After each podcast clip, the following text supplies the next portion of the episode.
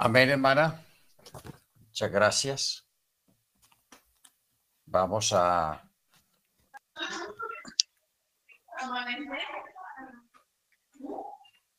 a continuar. Hermano Álvaro, bienvenido. hermana Senia y la hermana Cecilia. More, perdón que lo interrumpa. Este, puede ser que a lo mejor me tenga que desconectar, pero voy a estar lo más que pueda en la clase. Es que no estoy en mi casa, pero estoy en mi clase. Por si ve que me desconecto es porque salgo de, de donde estoy. Ok, hermana. Está bien, gracias.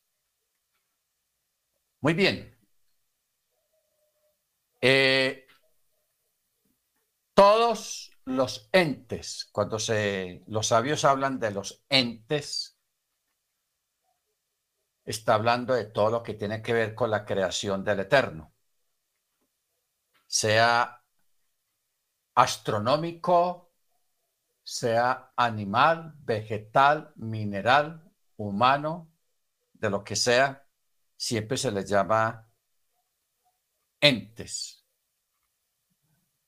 Por eso dice, todos los entes fuera del creador, desde la primera forma hasta el último mosquito que se pueda encontrar en el fondo de la tierra, llegó a existir a partir, a partir de su esencia.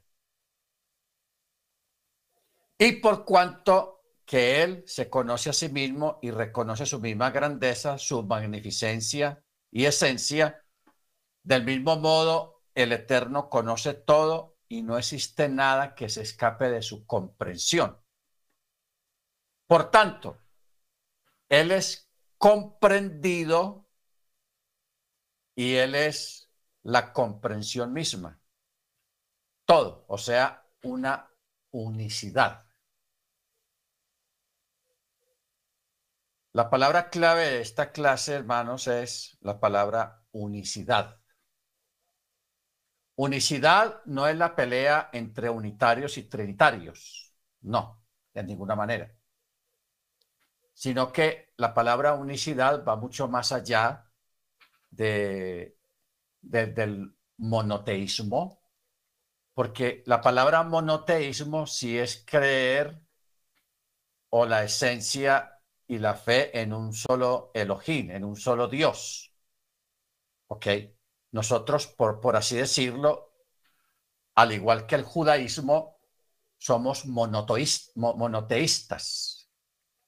La palabra monoteísta es una palabra griega. ¿Ok? No es una palabra hebrea, sino una palabra griega, monoteísmo.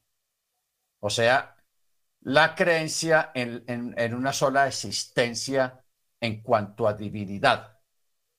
Pero cuando se habla de unicidad, se está hablando un poco más allá de, lo que es la, la, fe de un solo Elohim, de un solo Dios. Porque la palabra unicidad es lo que precisamente encierra todo lo que acabamos, lo que acabamos de mirar. O sea que desde la primera forma y hasta el último mosquito o hasta la última célula que hay en forma invisible en la naturaleza, todo llegó a existir a partir de su esencia. Por cuanto él, que él se conoce a sí mismo y reconoce su misma grandeza, su magnificencia, su esencia, del mismo modo, él conoce todo y no hay nada que se escape a su comprensión. ¿Ok? A su comprensión. Entonces, eh, la palabra unicidad se refiere a la divinidad en su esencia, en su comprensión, pero también en todo lo que ha creado, la cual creación tiene una dependencia completa de Él, de su esencia. ¿Por qué? Porque de Él emanó todo y de Él emana todo. Mire usted que, que de Él emana sus atributos. ¿Cuáles son sus atributos?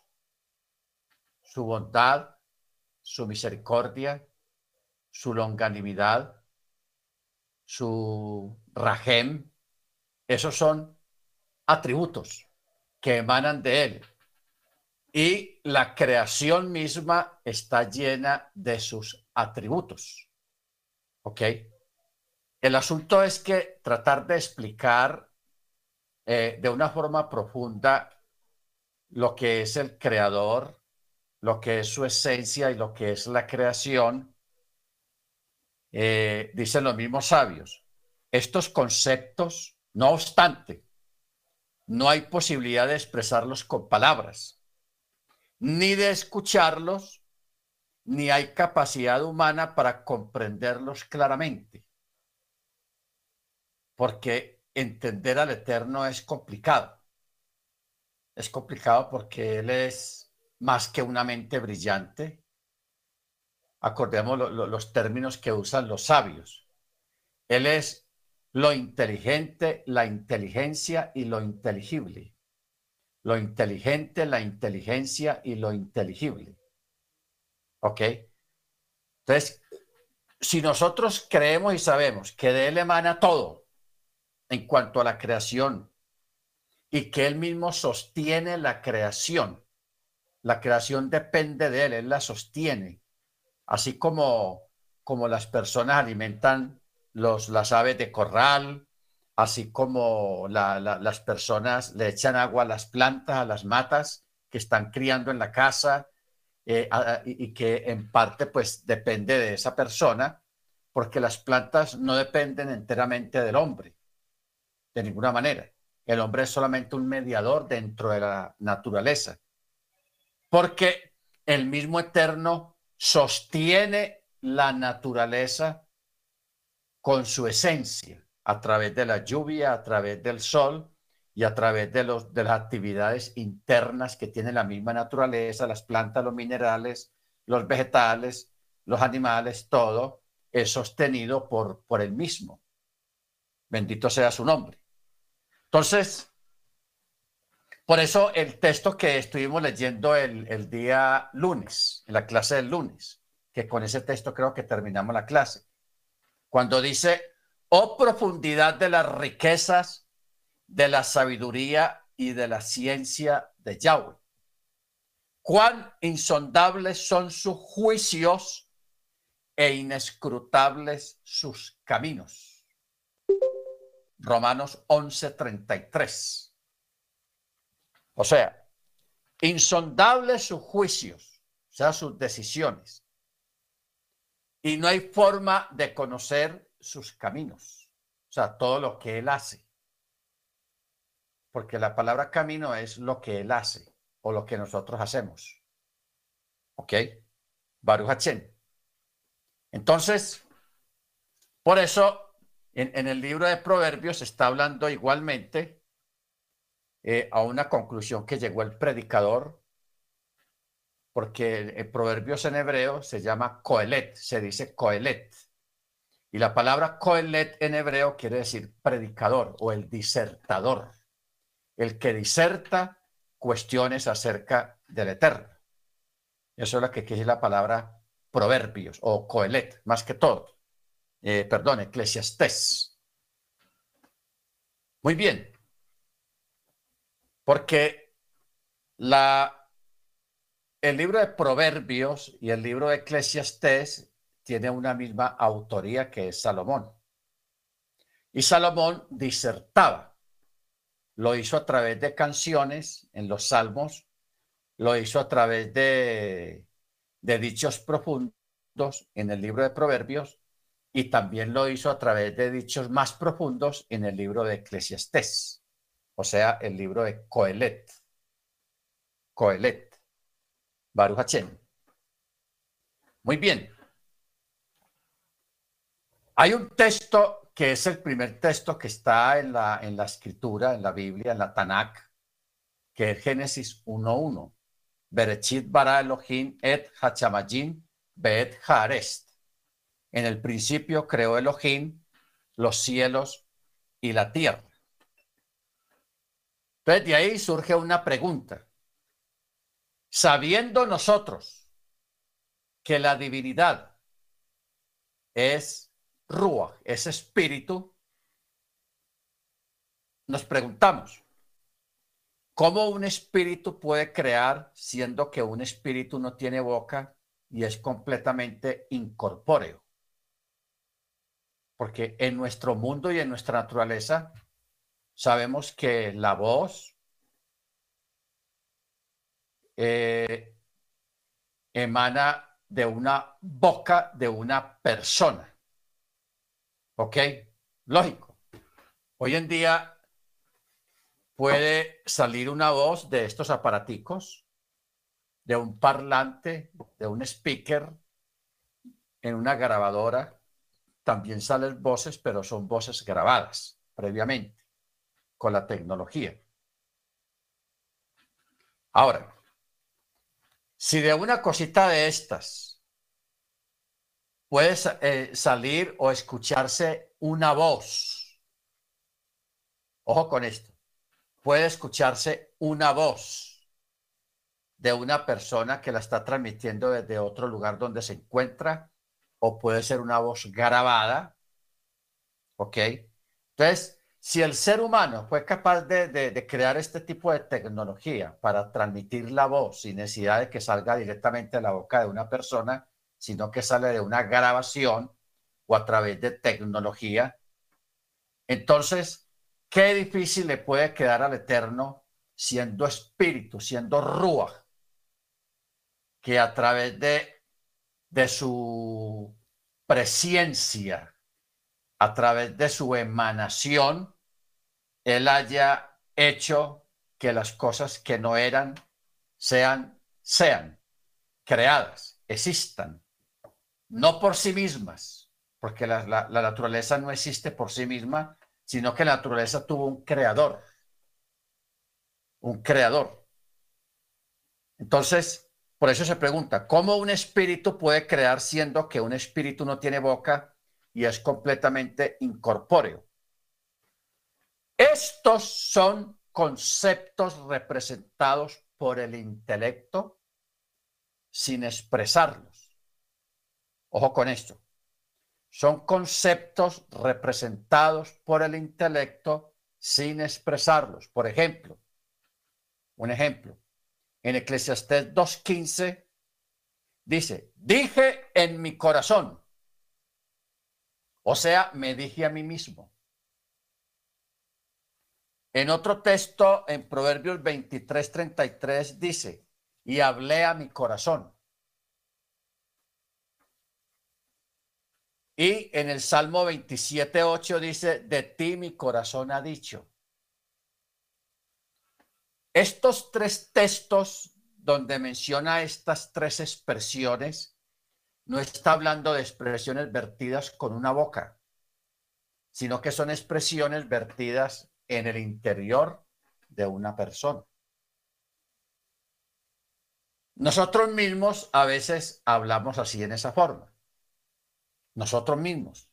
Por eso es que tenemos esa, esa imagen, esa semejanza con, con el eterno, con la divinidad, porque nosotros a veces somos como Él en determinados comportamientos, más que todo en la forma de pensar, en el pensamiento. Porque a veces usted está trabajando solo en, su casa o en algún lugar y usted va a hacer algo y usted dice, vamos a hacer tal cosa, pero usted está solo. Usted mismo ve que cuando yo pongo el anuncio para la clase, nunca pongo les espero. Siempre, dice, siempre pongo les esperamos. ¿Ok? Yo nunca pongo, les espero, hermano, a las ocho. No, nunca, nunca. Usted nunca va a leer que yo ponga así, sino que yo siempre pongo, les esperamos. Y yo siempre, siempre, cuando pongo algún escrito o alguna cosa, nunca me refiero a mí mismo, sino que digo en conjunto. Vamos. ¿Ok?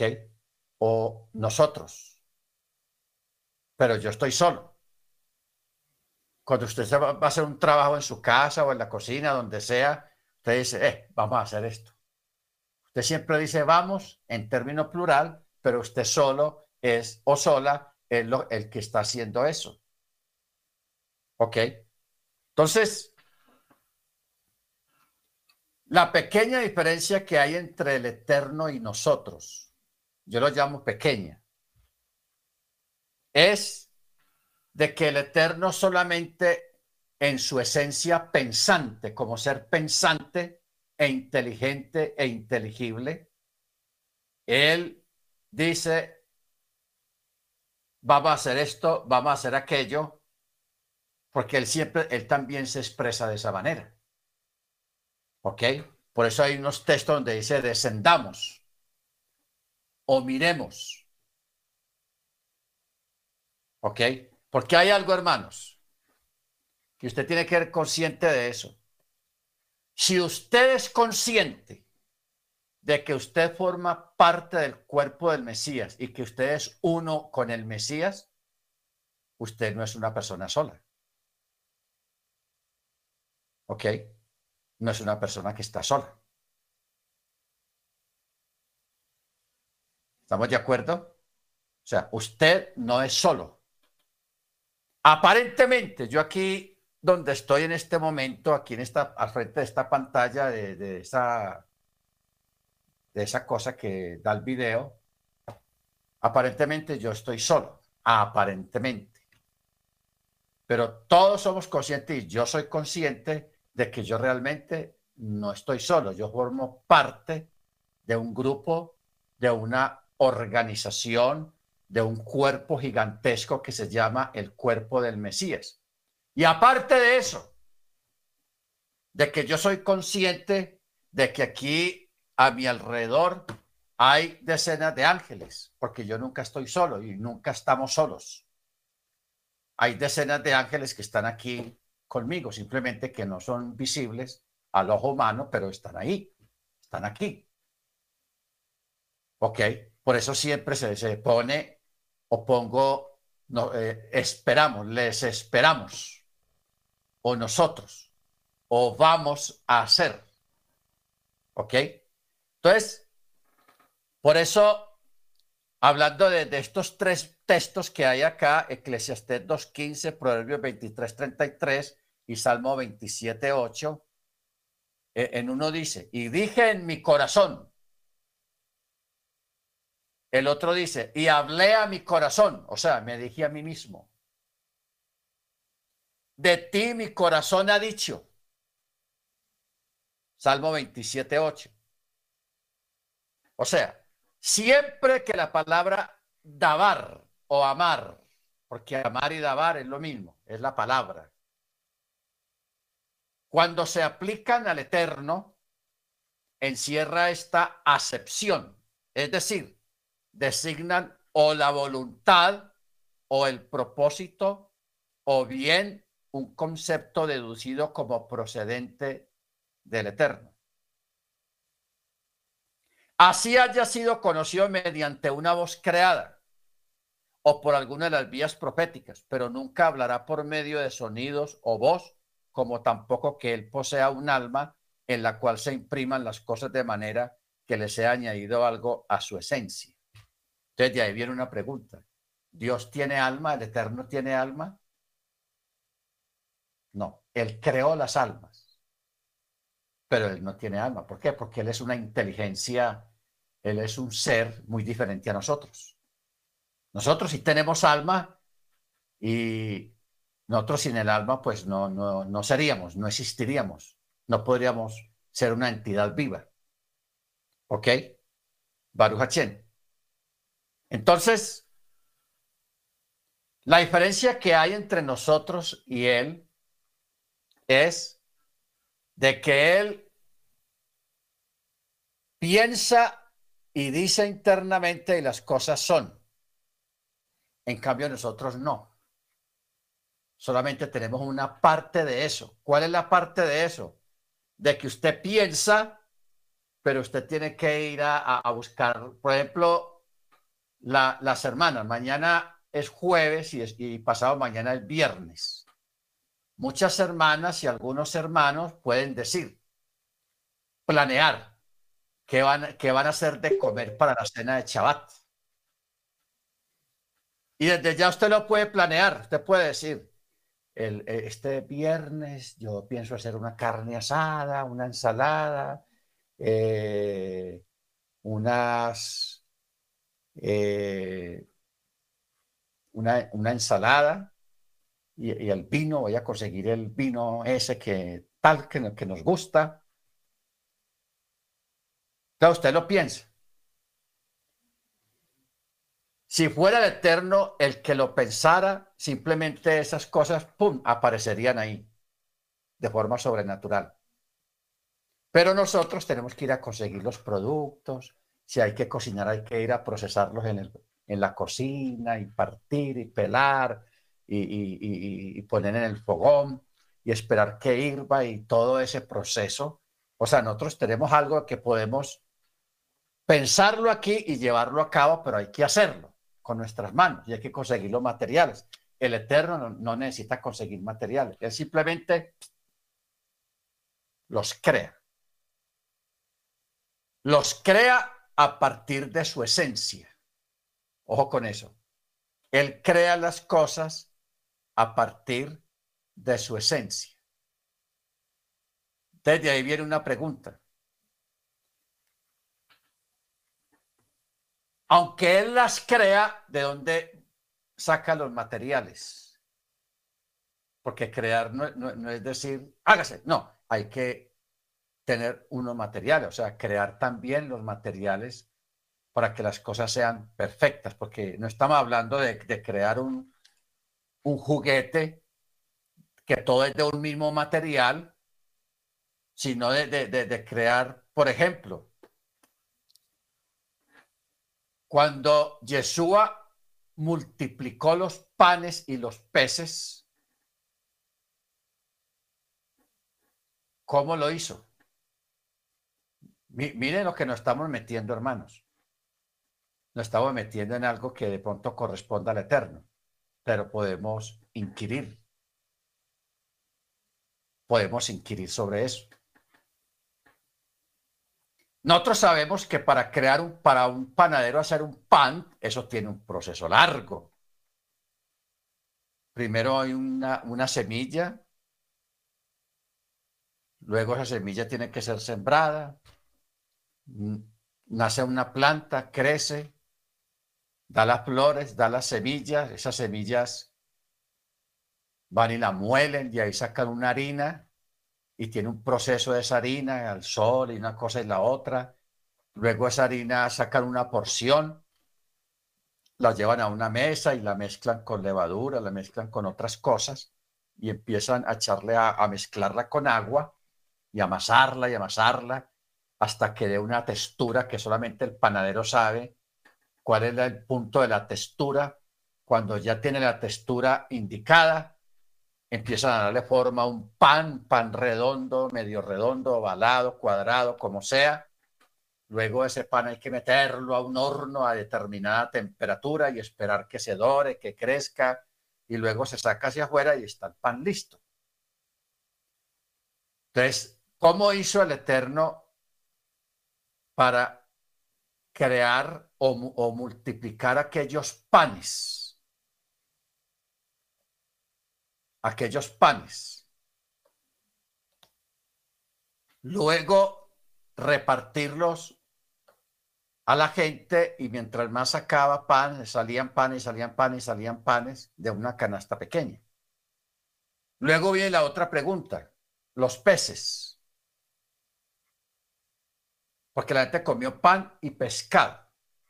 ¿Cómo, de qué forma estaba hecho ese pescado, si estaba listo ya para comer, estaba frío o estaba caliente, estaba frito o estaba asado o estaba el viudo de pescado, como llaman aquí en Colombia, que lo envuelven en unas hojas de plátano o en, en, otro tipo de papel y, así se, asa dentro de esa hoja de plátano, ese, en fin, porque la escritura no, no, no, el Evangelio no explica eh, cómo estaba el pescado, si estaba frío, si estaba caliente, qué tipo de pescado era.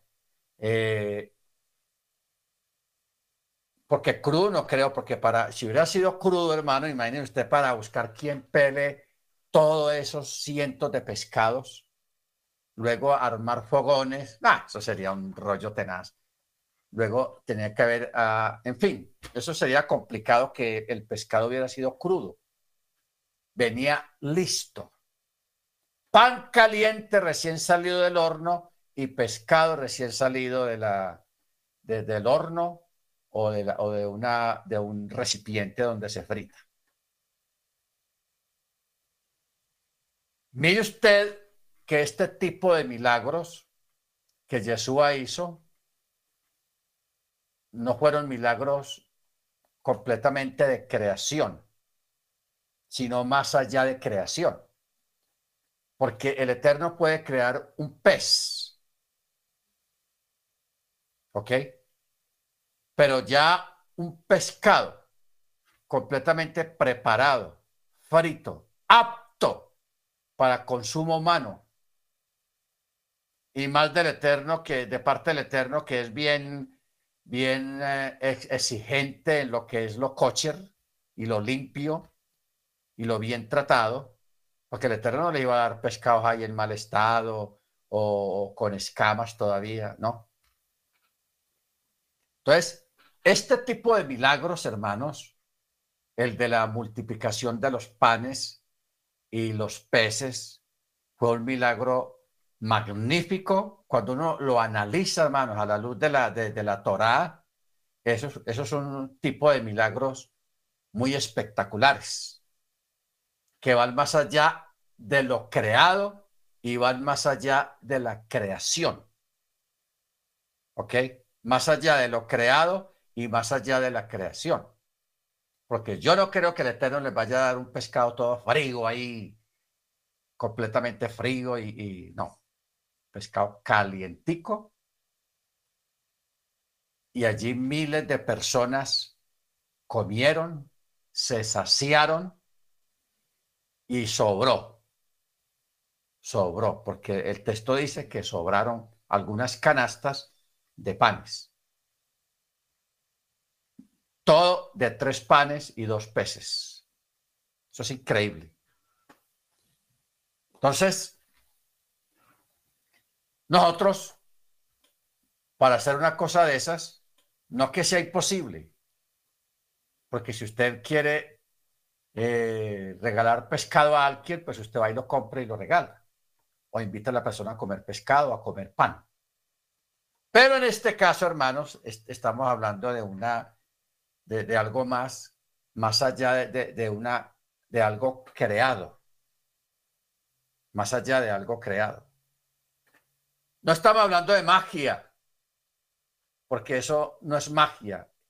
Eso es algo que va más allá de lo que es crear, de lo que es crear, porque todo vino preparado ya, listo para consumo. ¿Ok? Bendito sea su nombre.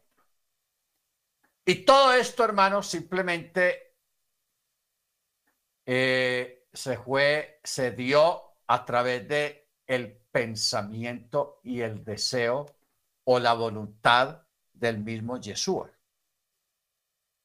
¿Ok? Del mismo Yeshua.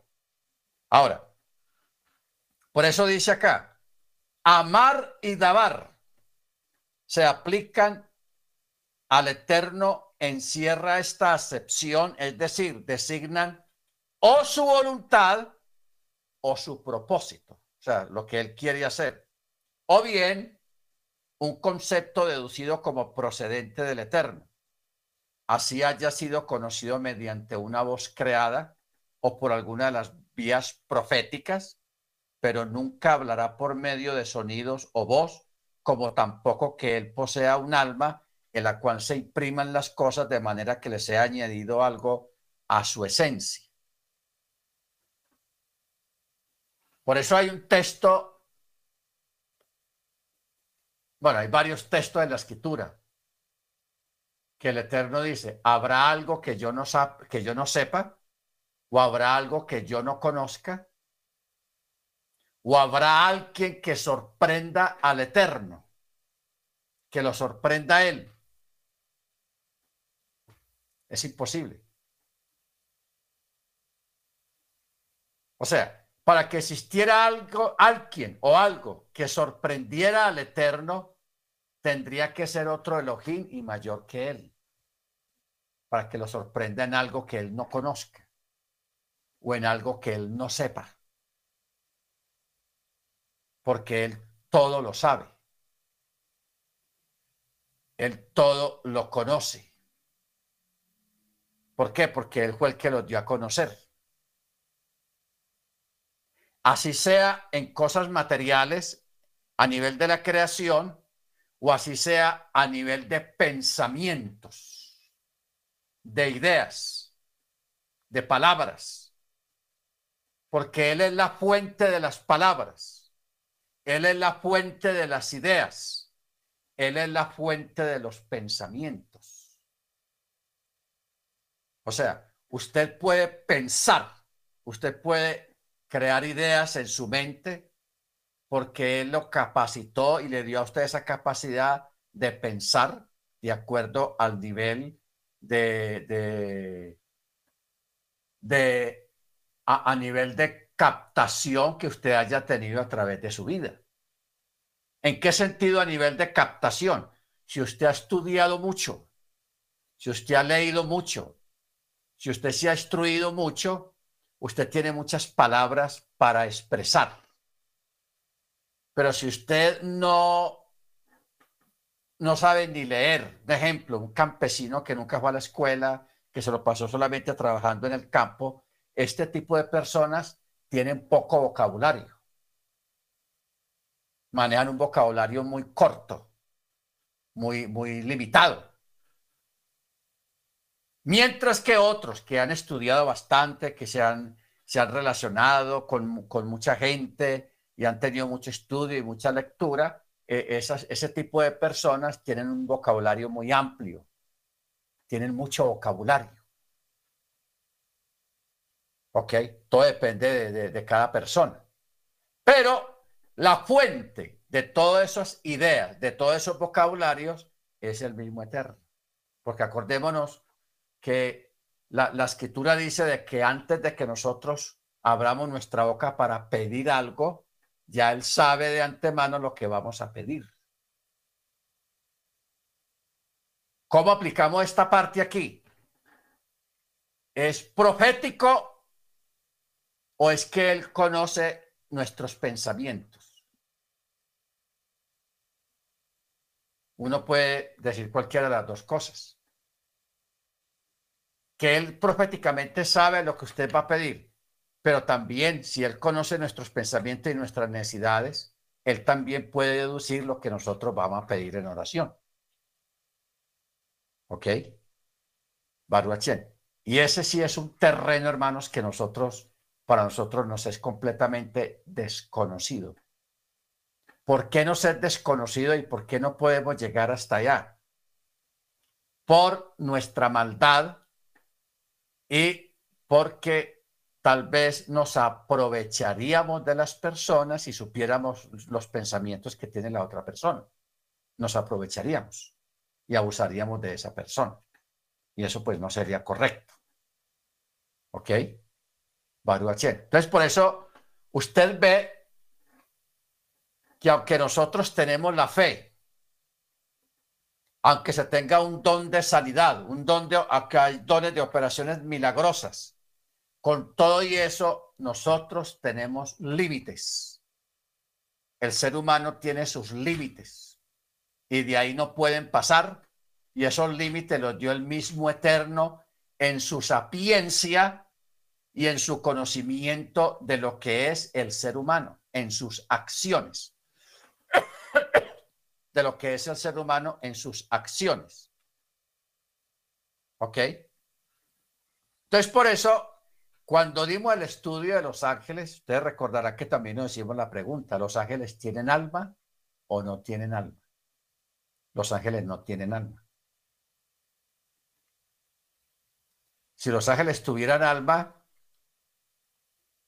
existirían ángeles vestidos unos de una manera, otros de otro color, otros de otro color, otros de otro color, pero siempre la escritura cuando describe los ángeles, los escribe siempre vestidos de blanco. Cuando hay una descripción, aunque son espíritus, pero cuando se dejan ver en, su ambiente para el ojo humano, siempre los describen vestidos de blanco. Vestidos de blanco. ¿Ok? Y nunca, nunca se describen ángeles completamente desnudos. No, no, eso tampoco existe así. Siempre están vestidos de blanco. Nunca sea alguien, un profeta, haya dicho que vio, fue llevado al tercer cielo o al cuarto cielo y que los ángeles allá comiendo bien bueno. Tampoco. Tampoco. Cero comida, cero colores y gustos en cuanto al vestido y formas de vestidos no existe. En cambio nosotros que sí tenemos alma, decidimos qué color de prenda y qué tipo de prenda y qué moda de prenda nos vamos a poner. Porque eso es lo que, es, todo eso viene del alma, los gustos por la comida, por los colores, por muchas cosas, los deseos, eso, eso es lo que es el alma. ¿Ok? En cambio los ángeles, los espíritus, ellos solamente son siervos del Altísimo cumplen su voluntad sin preguntar, sin cuestionar, sin, sin decir, ¿por qué no manda aquel otro? Yo no voy. No, son seres creados solamente para lo que fueron creados, para eso. El único ser en la naturaleza que fue creado con libertad, completamente libre y con conocimiento, fuimos nosotros. Fuimos nosotros. Amén. Baruch Porque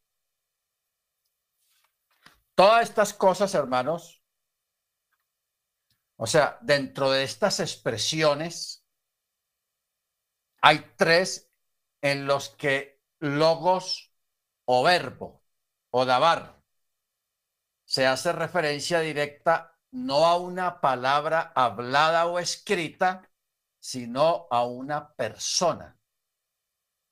Ojo con esto. La palabra o el verbo o la dabar.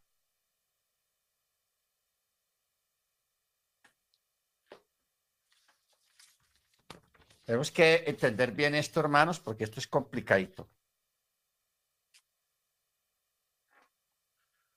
Cuando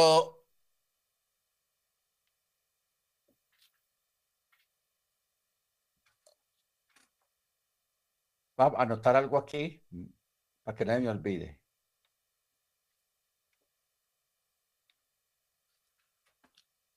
Que aquí vamos a descubrir algo muy, muy interesante. Cuando uno va a los escritos, al texto hebreo o al texto arameo, cuando habla el eterno, el texto ahí dice Dabar. Y algunos, cuando la traducen, bien traducido, no dicen la palabra y dijo, y no, siempre ponen Dabar o logos. Logos es en, en, en griego, Dabar, en hebreo, y otras veces ponen la memra. ¿Se acuerda cuando tuvimos el estudio de la memra? Ponen la memra, hermanos. Ahora, ojo con esto. Usted ve que en, en, en Juan 1, capítulo 1, nunca utilizan la palabra y en el principio era la palabra, no. Porque la palabra es una expresión amórfona, o sea, no es definida. No es definida. Pero la palabra verbo sí es definida. O dabar sí es definida. ¿Ok? Porque una cosa es decir dabar o memra y otra cosa es decir la palabra. La palabra o la memra. Es diferente. Ahora, siempre vamos a, Juan 1, increíble. Tenemos que hacer un estudio sobre el capítulo 1 de Juan, porque este capítulo es uno de los capítulos más profundos que hay, muy similar a Génesis capítulo 1. Por ejemplo, en esta, en esta Biblia dice Juan 1.1, en el principio era la Dabar. Y la Dabar estaba en Yahweh. Y Yahweh era la Dabar, la palabra. En otras traducciones castellanas pone la, la expresión en el principio era la palabra y la palabra estaba en Yahweh y Yahweh era la palabra. Pero la palabra, la, la, expresión palabra no da ahí. No da. No da. Porque es que en el texto hebreo dice dabar. Pero cuando se habla de la palabra, la expresión dabar se está refiriendo a algo más de lo que un ser humano puede expresar a través de la palabra, de la voz. Se está refiriendo a la intención o a la voluntad del Eterno expresada en palabras. Entonces, por eso no se usa la expresión palabra, sino dabar o amar. Amar. ¿Ok? Bendito sea el nombre del Eterno. La palabra dabar, que también en otras versiones ya más orientales dice la memra. La memra.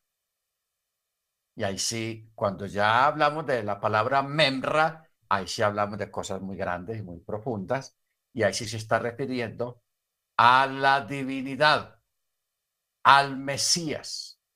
O sea, cuando nosotros decimos en ese estudio, cuando, cuando, que, tiene por título Yahweh, Yeshua y Yeshua Yahweh, cuando hablamos en ese estudio, en, en, ese estudio está muy entrelazada la palabra memra, la memra, la memra del Eterno. Que esa es una palabra muy elevada a nivel lingüístico que se refiere al Mesías y se refiere a la divinidad. Se refiere a la unicidad. Recordemos, para nosotros, a través de este estudio, de esto que estamos viendo hoy, la palabra unicidad para nosotros es algo más allá de creer o de enseñar que el Yahweh es uno, sino que la palabra unicidad siempre se refiere a la divinidad, pero en su esencia, en su naturaleza, en su presencia, en su sapiencia, en todo lo grande y profundo que Él es.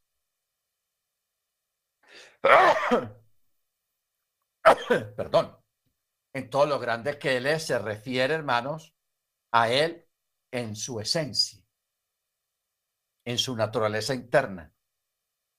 Eso es unicidad. O sea, va más allá de, de, de, de, creer o enseñar que Él es uno, mucho más allá, hermanos. Y en eso es que nosotros estamos en esta clase, un poco más allá de lo que significa unicidad. ¿Ok?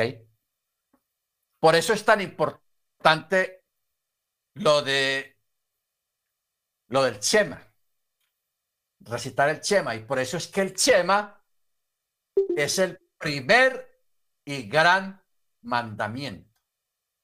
A ver, hermano Freddy, ¿me ayudas a conseguir el texto en Marcos o en Lucas? Cuando a Jesús le preguntaron cuál es el... Ah, ya lo encontré. Aquí está. Marcos.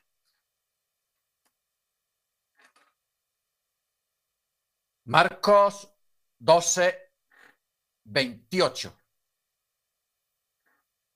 Dice, uno de los escribas que lo oyó discutir viendo que le respondió bien, se acercó a Yeshua y le preguntó, ¿cuál es el primer mandamiento de todos?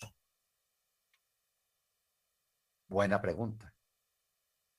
¿Por qué? Porque en el catolicismo y en el cristianismo evangélico se le enseñó a la gente y se le dijo a la gente que el primer mandamiento es amarás al Señor tu Dios con todo tu corazón y eso quedó impregnado en la mente de la gente.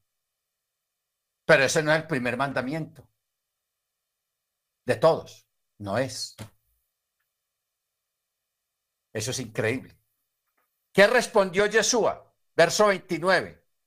Respondió Yeshua y dijo, el primero es, oye Israel, Yahweh nuestro Elohim, Yahweh uno es. Eso es el Chema el Shema. Shema Israel, Adonai Eloheinu, Adonai Ejad. Y mire que este primer y gran mandamiento no es ni positivo ni negativo. O sea, cuando hablamos de positivo y negativo, estamos hablando cuando es positivo, es cuando el mandamiento dice, harás esto. Y cuando es negativo, dice, no harás. Por eso dice, no matarás, no robarás. ¿Ok? Porque ese es un mandamiento negativo. Y cuando es positivo, dice, harás. O sea, celebrarás mi fiesta, celebrarás el chabá, celebrarás una cosa y la otra, etcétera, etcétera. Más sin embargo, el chema no es ni lo uno ni lo otro, no es ni positivo ni negativo, sino una declaración. Por eso es tan importante comenzar el día recitando el Chema y terminar el día recitando el Chema. ¿Qué quiere decir esto? Entregamos el día que vamos a vivir declarándolo a Él en su esencia, en su naturaleza, lo que Él es. Y lo honramos. y santificamos ese día a través de recitar el Chema. Cuando ya nos vamos a dormir, que recitamos el Chema, antes de dormirnos, entonces le estamos reconociendo a Él, no solamente en el día para hacer su voluntad, sino también en la noche para cumplir la voluntad de descansar y que Él vela por nuestras almas mientras dormimos. ¿Ok? O sea, lo estamos honrando a Él y lo estamos declarando a Él en su esencia y en su, y en su naturaleza, en lo que Él es, tanto en el día como en la noche. ¿Ok? Por eso, esto es una de las cosas de los, de los primeros que se le debe enseñar a los niños. No las gallinas dicen pío pío cuando los pollitos dicen pío pío cuando tienen frío no, porque eso es lo que todos aprendimos cuando estábamos chiquitos. La gallina dice, eh, los pollitos dicen pío pío. No sé en México cuál será la, canción más popular allá, pero aquí en Colombia es la, la los pollitos dicen pío pío. Eso es lo primero que uno aprende cuando está niño. ¿Ok? Pero en Israel, los Yehudim, los israelitas, lo primero que le enseñan a sus niños es a recitar el Shema. Eso es lo primero que un niño aprende. Y lo aprende para toda la vida. Así esté donde esté, esté descarrilado o no esté descarrilado, pero eso lo lleva clavado y grabado con cincel en su mente y en su corazón. Por eso, todo judío devoto, todo israelita devoto, siempre le pide al Eterno que antes de morir y que ese sea también el anhelo de nosotros. Que antes de morir nos permita recitar el Shema. Cuando usted ya vea que usted está en las últimas, que ya casi como que ya se va, si el Eterno te da la oportunidad, recita el Shema. ¿Ok? Porque en pasar a la otra dimensión con semejante declaración, hombre, ese entra derechito, como un cohete de una. ¿Ok? ¿Por qué? Porque en la vida y en la muerte física lo estamos reconociendo a Él, lo estamos declarando a Él en su unicidad, esencia, presencia. ¿Ok? Entonces, eso es una cosa espectacular. Por eso es muy importante tener en cuenta y graben los que no la tengan esta cita para que usted sepa realmente cuál es el primer mandamiento. Lo que pasa es que la gente no sabe ni el católico ni el protestante evangélico. Porque el católico inventó el orden de los diez mandamientos. Lo, o sea, el catolicismo cambió todo. Tanto que quitó el orden y quitó el chema. Porque eso en el catolicismo usted nunca va a ir a un cura diciendo el chema. Eso lo ocultan, lo esconden. ¿Por qué lo esconde? Porque ellos son politeístas. Y les da miedo que un creyente católico les pregunte, ah, pero señor cura, entonces, ¿por qué el Chema y por qué creemos que hay tres dioses y un solo Dios verdadero que ya sumarían cuatro? Ya no tres, sino cuatro. Tres dioses y un solo Dios verdadero. Bueno. Y el cristianismo protestante heredó eso también lo heredó el catolicismo, o sea, el, cristianismo protestante tiene doctrinas católicas y no se han dado cuenta. Porque no solamente esto del Chema tiene el cristianismo evangélico, tiene otras cosas que son católicas, pero bueno, allá ellos tienen la Biblia. Que la escudriñen bien, como dijo Jesús, escudriñar las escrituras. ¿Ok? porque ese orden, los mandamientos de la ley de Dios son diez. Primero, amar al Señor tu Dios con todo tu corazón, con toda tu fuerza, con toda tu alma. Segundo, y así se van yendo, amarás a tu prójimo como a ti mismo, honrarás padre y madre, eh, santificarás las fiestas. Desaparecieron el Shabbat de ahí. De esos mandamientos no existe el Shabbat. Lo quitaron. Cosa rara. Lo quitaron. Entonces, por eso hay que estudiar y escudriñar las escrituras. Ahora, eh, en esta oportunidad se ha estimado que la traducción habitual no refleja la riqueza y profundidad de su significado, o sea, la palabra verbo o la palabra unicidad. Al no existir un vocablo alternativo que reúna todas las dimensiones semánticas y de su esencia, entonces por eso más bien se ha optado por transcribirlo para que desde su posición en el texto nos motive a prestar más atención a estos detalles, la palabra dabar, la expresión dabar, la expresión la membra, la membra. Bendito el Eterno. Ahora, esta forma, dabar o verbo, se refiere a quien en el tiempo y en naturaleza humana sería conocido como Machía, como el Mesías, o sea, Yeshua, ya preexistente como hijo y como Elohim y como Yahweh. Y como Machía desde antes de la creación del universo, a quien al mismo tiempo, como dice Pablo, allá en Colosenses 2.9. ¿Qué dice Colosenses 2.9? Que en él, o sea, en Yeshua, habita corporalmente toda la plenitud de la naturaleza divina. En él habita corporalmente toda la plenitud de la naturaleza divina. Colosenses 2.9. Bueno, entonces aquí llegamos a algo interesante, que ahora sí vamos a entender este texto.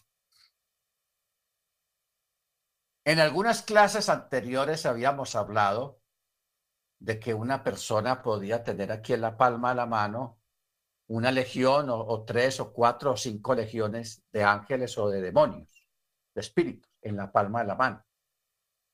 Teniendo en cuenta que una legión son 600 mil a nivel bíblico. La palabra legión son 600 mil entidades. Y si son 10 legiones, serían 6 millones de espíritus que pueden caber aquí en la palma de la mano, se pueden comprimir, hablando a nivel de computadoras. Porque yo recuerdo en las computadoras antiguas de la época de los 90 y de la época del 2000, que uno le metía cosas y fotografías y cosas y dele y dele, hasta que llegaba un punto en que la, computadora se ponía lenta y no quería trabajar. Entonces uno llamaba al técnico y el técnico decía, no hombre, tú tienes eso lleno, hay que comprimir. Entonces él cogía, esas personas que saben eso, cogían una, una parte, por ejemplo, la parte de las fotos o videos, que es lo que más gasta memoria, y ellos lo comprimían comprimían todo y lo reducían a, algo más pequeño para que hubiera más espacio en la, de memoria en la computadora. O sea, lo, que, lo que son las computadoras, hermanos, es una, es una imitación del mundo espiritual, pero a, pero a nivel tecnológico. Porque así como ustedes, los muchachos más que todo, porque yo, yo no sé cómo se comprime una cosa en la computadora, lo que el hermano Freddy sabe o los pibes, eh, hermano Ángel, los pibes. Bueno, que ellos cogen, ah, no, yo tengo mucho, tengo muchas cosas en la computadora, yo voy a comprimir todas las fotos. ¡Pum! Y las comprimen. Lo que antes ocupaba un montón de espacio, lo reduce y queda un montón de espacio para, para meter más cosas ahí en la máquina. ¿Ok? Eso pasa con, con esto de acá, de tener una legión o 10 legiones o 100 legiones en la palma de la mano. Porque el mundo espiritual puede ser comprimido. ¿De qué manera? No sabemos cómo. Como tampoco cualquiera de ustedes que sabe cómo comprimir 200 videos que usted tenga en su celular o en la computadora y que le está ocupando mucho espacio los videos y usted dice, ah, los voy a comprimir, pero a usted no se le pierden. Cuando usted quiere ver un video, usted lo puede ver normalmente. Sea, no se pierde nada ahí. Lo comprime. Eso mismo pasa acá. Ahora, llevemos esto de las computadoras, de comprimir artículos o, cosas en la máquina. De aquí de tener legiones aquí en la palma de la mano y caben y, y queda espacio para más y pueden caber más.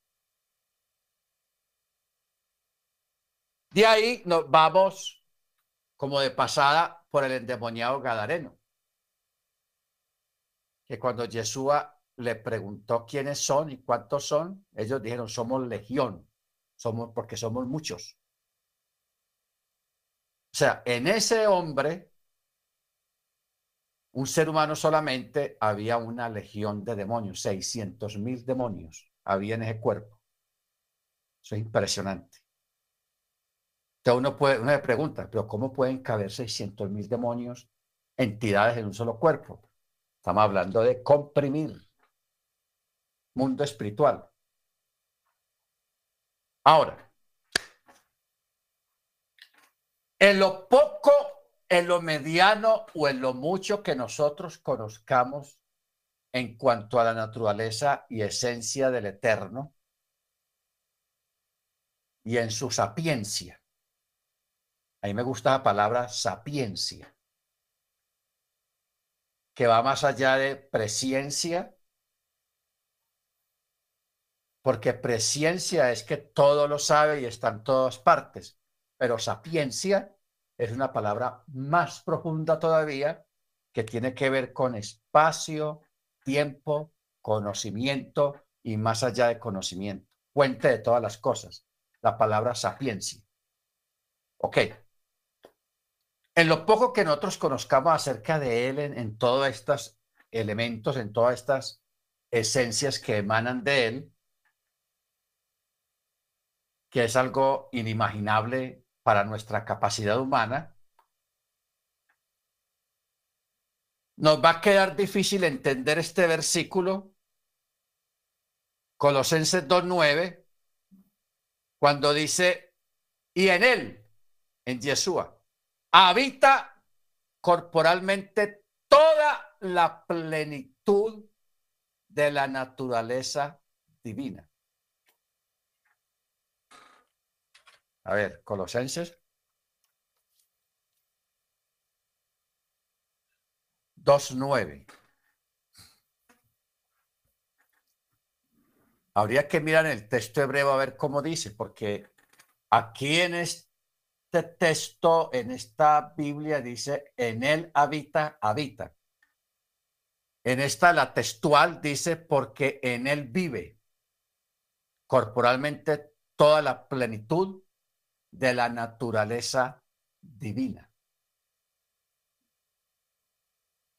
Entonces, porque es que hay mentes humanas muy limitadas, muy corticas, que les parece imposible que en Yeshua, que no sabemos qué estatura tendría él, podría ser una estatura similar a la suya, unos 65, unos 70, no sabemos qué estatura tendría, y habría que averiguar cuál era la estatura promedio en aquella época de parte de los israelitas, porque hoy en día usted puede ver judíos o israelitas de dos metros, 1,90, 1,80, blancos, sarcos, porque son judíos europeos, judíos canadienses, que son mezclas.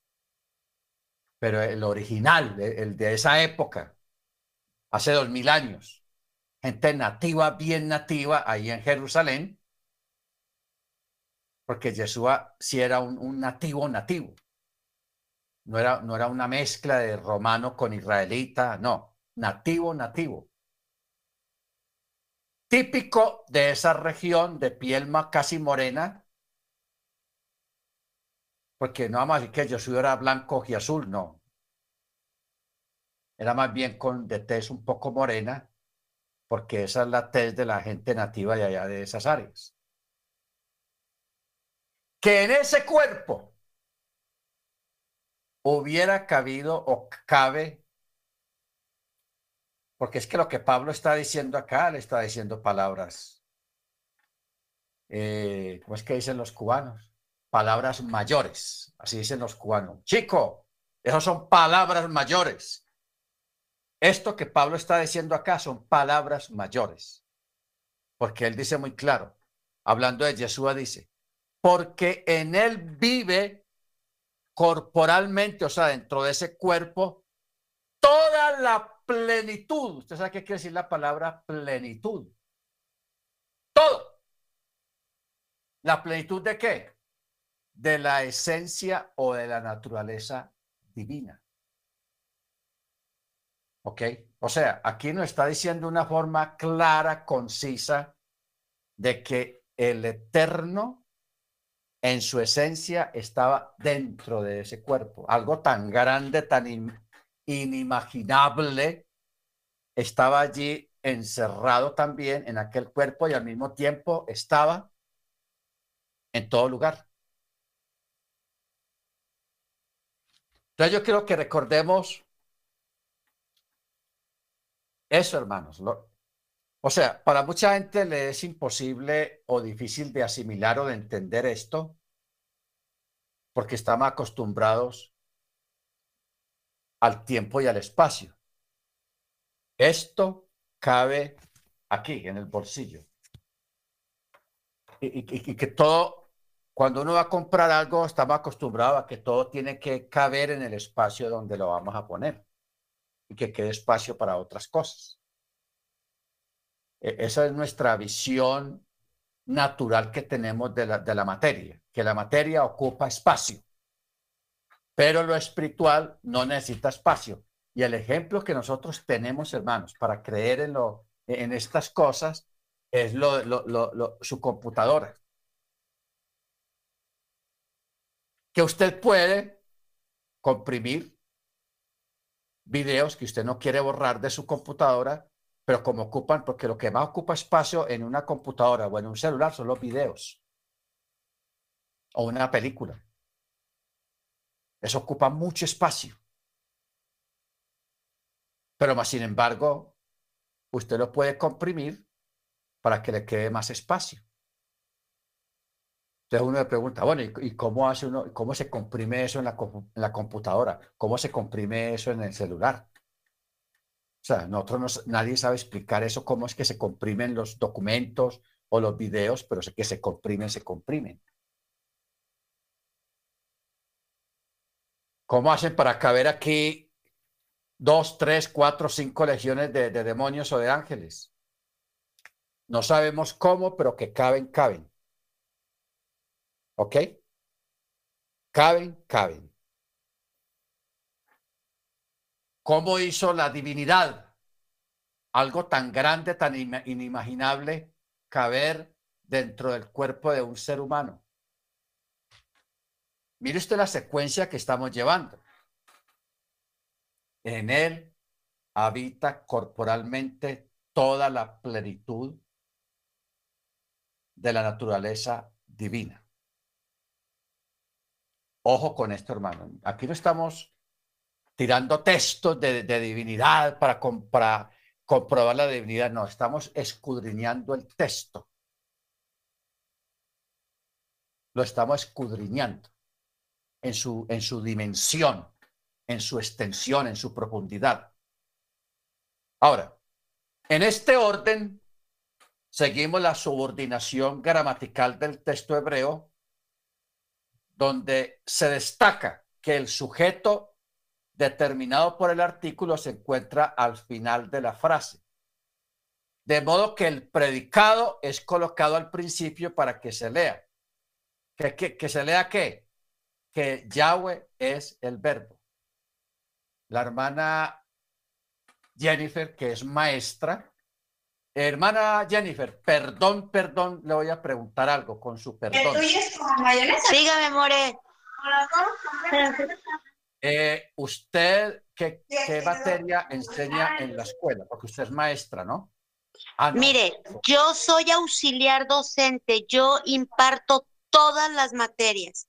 Cuando un maestro falta, sea de química, matemáticas, física, biología, este, artes, yo tengo que entrar a, dar la continuidad de la evaluación.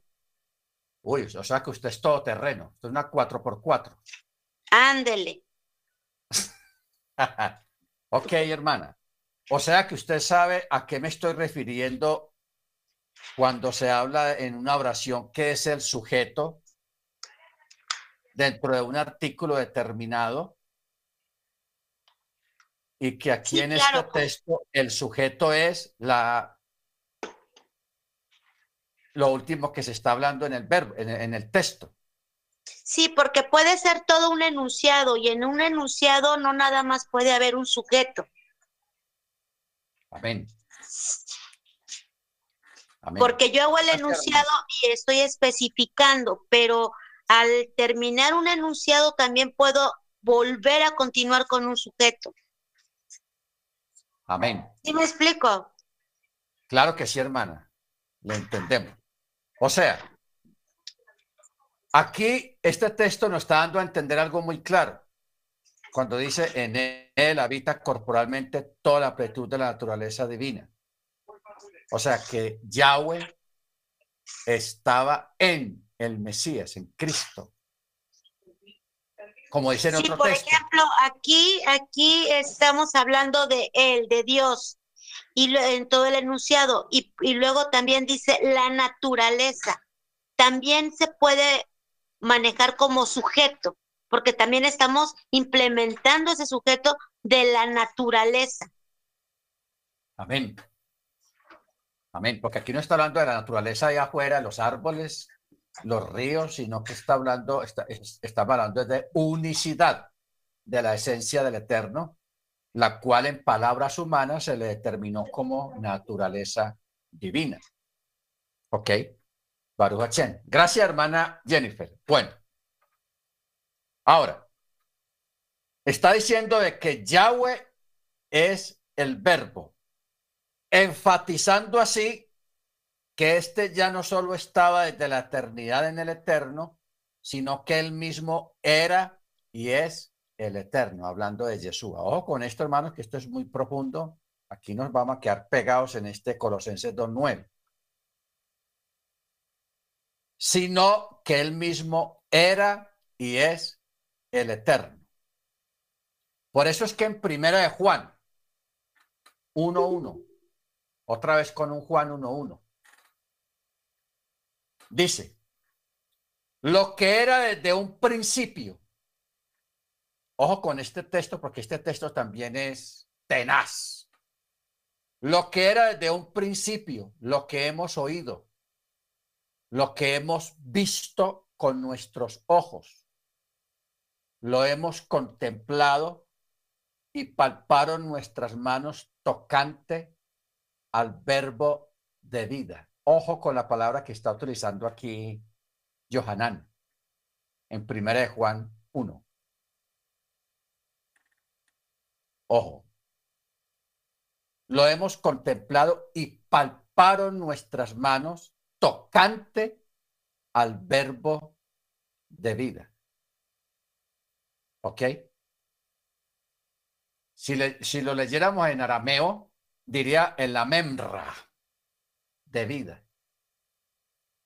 Que en arameo diría ha memra hai la, la, la, la, membra de vida, o sea, el verbo de vida. Mire que aquí no está hablando, no utiliza la expresión la palabra de vida, porque aquí hay una separación muy clara y muy concreta de lo que es palabra y lo que es verbo, tocante a la divinidad. Por eso Felipe eh, Pedro le dijo, señora, ¿quién iremos? Si solamente tú tienes palabras de vida, ¿ve? Ahí sí están las dos, las dos expresiones, palabras de vida, pero sí menciona palabras, verbos, o sea, expresiones. Entonces dice, porque la vida fue manifestada y la hemos visto. Y damos testimonio y os anunciamos la vida eterna, la cual estaba en el Padre y nos fue manifestada. Nos fue manifestada. ¿Ok? Ahora, hay un texto allá en Segunda de Corintios, capítulo 5, versos 18 y 19. Segunda de Corintios 5, 18, 19. Nos dice de la siguiente manera. Y todo proviene de Yahweh, quien nos reconcilió consigo mismo. Ojo, nos reconcilió consigo mismo por el Mesías y nos confió el ministerio de la reconciliación. ¿Qué quiere decir esto? Esto es, añade Pablo, que Yahweh estaba en el Mesías reconciliando al mundo consigo mismo y no tomándoles en cuenta sus pecados y puso en nosotros la palabra de la reconciliación. ¿Ok? Puso en nosotros la palabra de reconciliación. En los dos textos se repite la palabra reconciliación. En la primera dice, nos confió el ministerio de la reconciliación. Y en el segundo dice, dice, puso en nosotros la palabra de la reconciliación, que es lo mismo. Pero aquí caigamos en cuenta de lo que dice en el, segundo texto, o sea, en el texto 19. Yahweh estaba en Machía no dice con Machía, no dice con Machía. En Machía. Por eso cuando el texto dice, y caminó Enoch con Elohim, y lo, y, lo transportó o lo traspuso Elohim para que no hubiera muerte. No dice en. No dice, y Enoch caminó en. No, con. Una cosa es en y otra cosa es con. ¿Ok? Baruch Por eso es que dice, Yahweh estaba en el Machía reconciliando consigo mismo al mundo. No dice con. Bendito sea el nombre del Eterno. Por eso es que, mire usted la diferencia de, de, lo que se hablaba de la forma expresiva en el Antiguo Testamento a la forma expresiva en el Nuevo Testamento. En el Nuevo Testamento ya no dice con, sino en, aún con nosotros mismos. Hay muchos textos que dice, por ejemplo, eh, la fe en el Mesías. La fe en, y siempre dice en. ¿Por qué? Porque nosotros estamos unidos a Él. Toda persona que guarda mandamiento, que tiene la fe en Yeshua como su machía, no está con el Mesías, sino en el Mesías, ratificando lo que la misma escritura dice de que nosotros eh, somos parte del cuerpo del Mesías. Estamos en Machía, estamos en Cristo. Si entendemos esa parte, una cosa es estar con y otra cosa es estar en. Baruch Bendito sea su nombre. Por eso es que ahí mismo en Colosenses 15 dice, hablando de Yeshua, dice, Él es la imagen del Elohim invisible, primogénito de toda creación. Bendito, bendito sea su nombre. Amén. Muy bien, hermano, vamos a parar aquí. Vamos a parar aquí.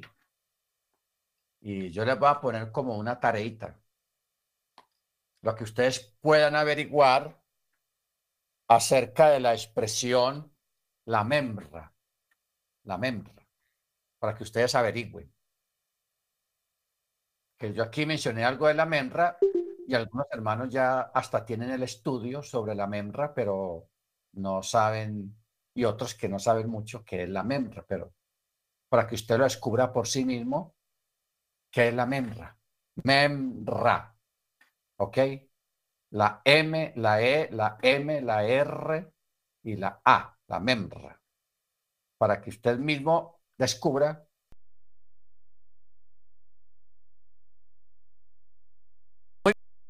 vamos a parar aquí el hermano Faredi para que nos conceda la oración de despedida de la clase. Bien pueda, hermano Freddy. Amén, More. Barú atado Donai Yahweh, Elohim no me dejará.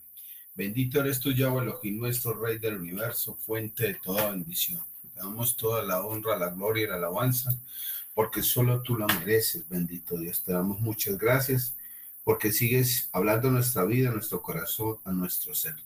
Rogamos cada día, Señor, que nos des una lailato y sobre todo, bendito Rey, podamos descansar en ti. Descansar de tantas preocupaciones, de tantos afanes. A veces hay tristeza, a veces hay angustia, pero necesitamos, Señor, entregarte a ti todas nuestras cargas, todos nuestros anhelos, confiar, orar y esperar en tu divina providencia, Señor, porque todo tú nos lo puedes dar, porque tú escuchas todas nuestras oraciones a veces eh, lo hacemos muy rápido, a veces lo hacemos muy despacio, pero tú sabes lo que necesitamos, porque a veces en nuestras oraciones pedimos tantas cosas, Señor, pero lo más importante es que tú nos escuches, que tú nos ayudes, que nos des sabiduría, entendimiento, humildad, inteligencia y discernimiento en, todo, en cada uno de los actos de nuestra vida, bendito Rey. Bendícenos, bendice a nuestras familias y permítenos seguir adelante cada día preparándonos para alcanzar tu misericordia, para alcanzar tu voluntad, para alcanzar tu amor, permanecer fieles a ti. Todo esto te lo ruego en el nombre de la don Yeshua Jomasía. Amén y amén. Amén. Gracias, hermano Freddy. Muy bien, hermanos. Laila Top para todos. Que el Eterno les bendiga. Nos vemos el miércoles, el viernes a las nueve mediante el cielo para en la noche de Shabbat. Laila Top para todos. Baruch